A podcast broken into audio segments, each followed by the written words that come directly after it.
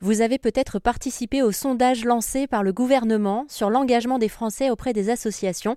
L'idée était de savoir quelle était l'organisation nationale préférée des Français.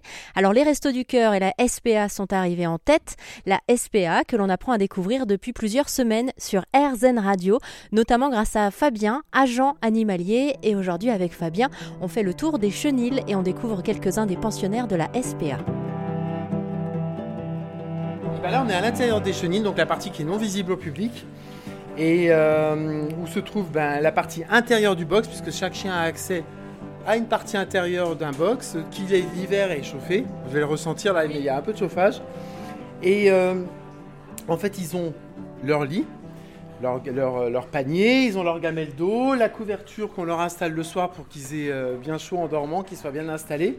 On a toutes les informations sur des fiches de box qui nous sont internes sur le, chien, son identification, sa date d'entrée, euh, son éventuel comportement, ce qu'on indique par rapport au box. Est-ce qu'il a par exemple un régime alimentaire particulier?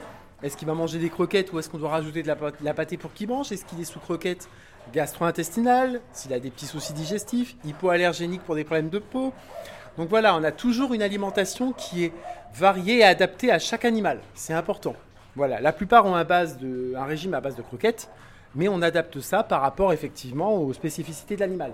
Blacka, par exemple, elle n'a pas de couverture parce que Blacka, dès qu'on lui met une couverture, elle nous la déchique en 15 000 morceaux et elle a un risque d'ingestion.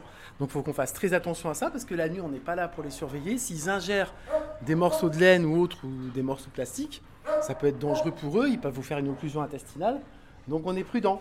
Gadjo, elle sa fiche de box et puis quand les animaux ont des soins, ils ont une fiche de soins qui est agrafée à leur fiche de présentation de box. Sur cette fiche de soins, on précise quel est leur traitement en cours et l'agent qui est en charge de faire les soins ensuite dans la journée va donner le traitement au loulou.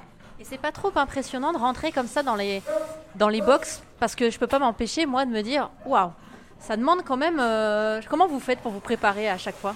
Euh, Psychologiquement? Moi, Maintenant, j'y suis totalement préparé. C'est, euh, mais depuis le premier jour, en fait, depuis mon premier jour de bénévolat, je vais vous dire, la première fois que j'ai euh, tenu même le jet d'eau parce que j'étais formé par Alison qui était d'ailleurs encore salarié. Hein.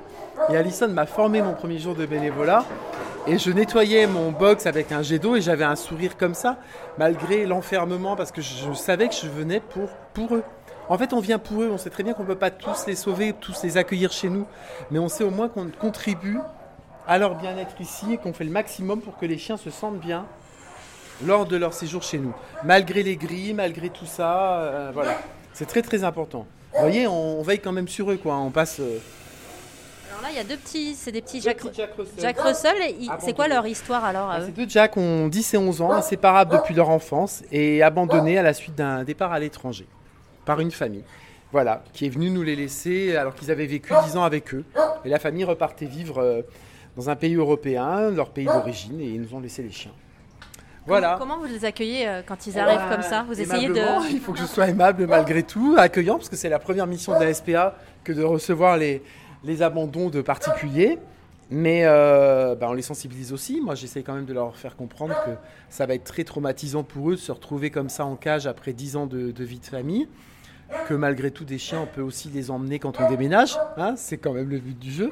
Parce que ça, vous m'en avez parlé aussi. Hein, il y, a, y a de, de nombreuses personnes qui décident d'abandonner ou qui essayent de le faire au moment d'un déménagement, d'un voyage à l'étranger aussi. Oui, puis c'est souvent aussi le prétexte qu'on va vous donner. Je déménage, je pars, et la vraie raison, bah, vous la découvrez en creusant un peu. Parfois, bah, il s'agit d'une mésentente au sein d'un couple et monsieur ne veut pas que le chien soit encore au foyer alors que le chien appartenait à madame depuis 10 ans. Et les gens viennent de se rencontrer depuis un ou deux mois et le nouveau compagnon ne veut pas d'animal, donc madame vient céder son animal. Euh, vous avez certes des départs à l'étranger, vous avez des causes très louables, je vous en parlais tout à l'heure, euh, pour euh, bah, des personnes qui malheureusement n'ont plus les moyens financiers ou la capacité physique de gérer leur animal. Ça c'est très compliqué et émotionnellement c'est très dur. Moi je vis des abandons avec des personnes qui sont en larmes au moment d'abandonner leur chien, mais j'en ai d'autres aussi qui les abandonnent sans une once d'émotion. Et c'est ça le plus difficile à gérer. Vous faites un boulot où vous donnez tellement de vous où vous êtes tellement pour le vivant, parce qu'en fait on travaille pour des êtres vivants. C'est ça qui, est vraiment euh, très impliquant. Donc il ne faut pas hésiter quand vous avez besoin de craquer, il bah, faut craquer un bon petit coup. Et après la machine repart. Parce que c'est des, histoires, des histoires et des histoires. C'est-à-dire vous portez les histoires de, tous ces loulous, des gens qui viennent, des gens chez qui ils vont. Des gens chez qui ils vont, les gens qui viennent adopter, qui vont nous montrer pendant 20 minutes les photos de leurs anciens animaux parce qu'ils ont vécu une tellement belle histoire avec leurs animaux qu'ils veulent remplacer, qu'ils ont ce besoin de nous parler de leur passé. Donc vous êtes sans arrêt à l'écoute. Vous rencontrez tant de la... Vous faites face tant à la misère humaine qu'à la joie humaine. Vraiment à tout. C'est les robinets que vous ouvrez en fait. Oui, c'est les robinets. Chaque, euh, chaque box est branché à une arrivée d'eau. Voilà. Et les chiens qui ont leur croquettes spécifiques, ils ont leur bac à croquettes devant le box et voilà, comme ça on s'y perd pas. Mais quand je vois le, nombre, enfin le, matériel qu'il faut, euh, euh, je me dis qu'effectivement les, dons à la SPA c'est ah plus ben, qu'essentiel quoi. Ah Là ben, c'est. La SPA ne vit que de dons, hein. Vous savez, et je parle de la SPA à niveau national quoi. on est une association on vit des dons que nous font les particuliers. On a des grands donateurs, on a des particuliers qui viennent simplement vous amener deux sachets de knacky ou un paquet de croquettes et c'est déjà énorme et c'est tellement beau. Ou des couvertures qu'ils ont trouvées chez eux, euh, du linge de maison pour qu'on puisse effectivement utiliser ce linge de maison pour nettoyer les chatteries, pour euh. Donc c'est très très important. Et on vit grâce aux dons des particuliers. Sans ça, euh, les associations de défense animale ne pourraient pas subvenir à leurs besoins. Derrière chaque, euh, chaque aboiement que vous entendez, c'est une histoire hein, aussi qui se, qui se cache derrière. Là, vous entendez Yuki, c'est un husky qui pleure énormément. Alors, c'est un magnifique husky qui nous est arrivé de fourrière animale. Il est euh, âgé de même pas un peu plus d'un an.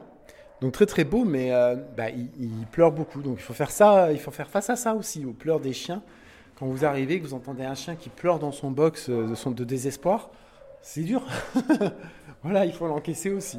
C'est le regard aussi qui me touche beaucoup parce que c'est comme si, ouais. Et là, Alaska a une collerette actuellement parce qu'Alaska s'est fait euh, stériliser. Donc pour pas toucher à ses fils au pansement, on lui a mis cette petite collerette. Ah, il pleure encore. Oui, c'est le husky.